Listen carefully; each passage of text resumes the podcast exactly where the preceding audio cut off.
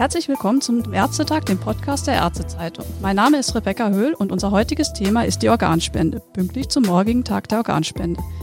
Mit wem könnte ich besser darüber reden als mit Dr. Axel Ramel, dem medizinischen Vorstand der Deutschen Stiftung Organtransplantation, kurz DSO. Guten Tag, Herr Dr. Ramel.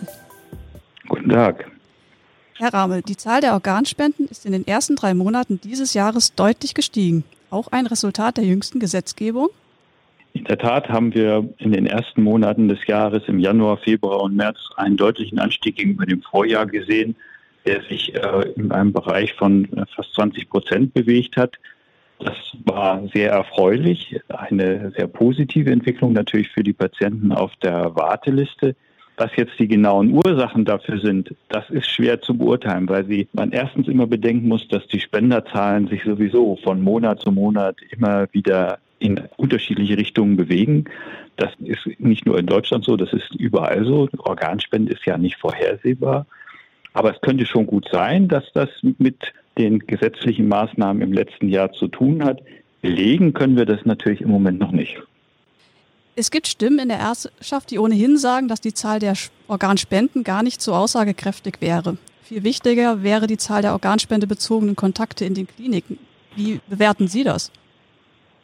Ein wesentliches Ziel des Gesetzes, das im letzten Jahr in Kraft getreten ist, zur Stärkung der Zusammenarbeit und der Strukturen in der Organspende war ja in den Krankenhäusern die Aufmerksamkeit für das Thema Organspende zu wecken, Transplantationsbeauftragte zu benennen, die sich diesem Thema ganz gezielt zuwenden, die auch die entsprechenden Rechte und Freiheiten in der Klinik kriegen, um sich diesem Thema zu widmen. Ein erster und wichtiger Indikator, ob man sich tatsächlich mit der Frage auseinandersetzt, natürlich ist, nimmt man mit uns Kontakt auf.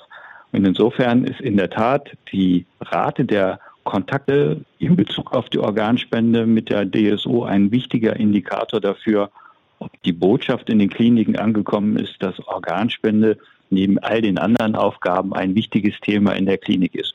Und schon im letzten Jahr haben wir sehen können, dass die Zahl der Kontakte mit der Deutschen Stiftung Organtransplantation zugenommen hat und dieser positive Trend hat sich in der Tat in den ersten Monaten des Jahres fortgesetzt. Nun hat die Corona-Pandemie ja doch einiges durcheinander gebracht in den letzten äh, Wochen oder auch eigentlich Monaten. Wie hat sich das denn auf die Arbeit in den Transplantationszentren ausgewirkt? Die Corona-Pandemie hat tatsächlich einen nicht unerheblichen Einfluss auf unsere Arbeit gehabt.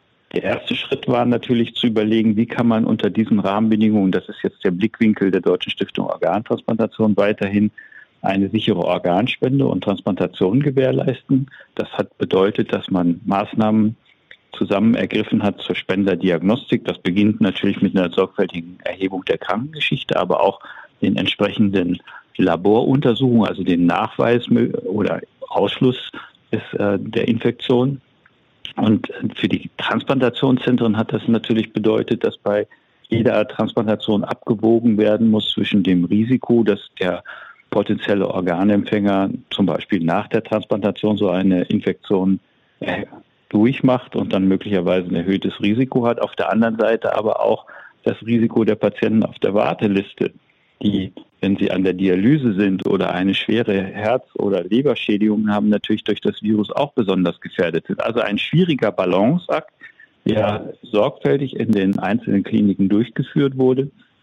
Und die erfreuliche Nachricht ist, dass in Deutschland im Gegensatz zu vielen unserer europäischen Nachbarländern die Organspende jedenfalls nicht dramatisch zurückgegangen ist im Vergleich zum Vorjahr, ist auch im April und im Mai die Organspende jetzt nicht deutlich schlechter als sie im letzten Jahr war. Also ein sehr positives Zeichen. Aber setzte halt voraus, dass man sich sehr intensiv mit der Frage auseinandergesetzt hat und alle Sicherheitsmaßnahmen für die Empfänger und natürlich auch für die beteiligten Ärzte Pflegekräfte ergriffen hat.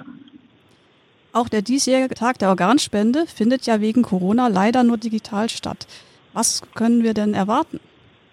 Ja, in der Tat ist der typische Tag der Organspende ja dadurch gekennzeichnet, dass wir in einen Ort fahren, in dem dann ein, eine große Veranstaltung stattfindet mit Bühnenprogramm und ähnlichem. Das musste alles abgesagt werden. Das war geplant für Halle in diesem Jahr.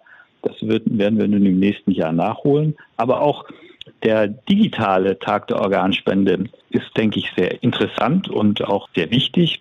Erstens, weil man auf das Thema Organspende hinweist, aber auch, weil in erster Linie ein Tag des Dankes ist, des Dankes der Organempfänger an die Organspender und ihre Familien. Und dazu gibt es eine eigene besondere Aktion, die man auch auf der Webseite, die dazugehört, sich anschauen kann. Die Webseite ist www.organspendetag.de.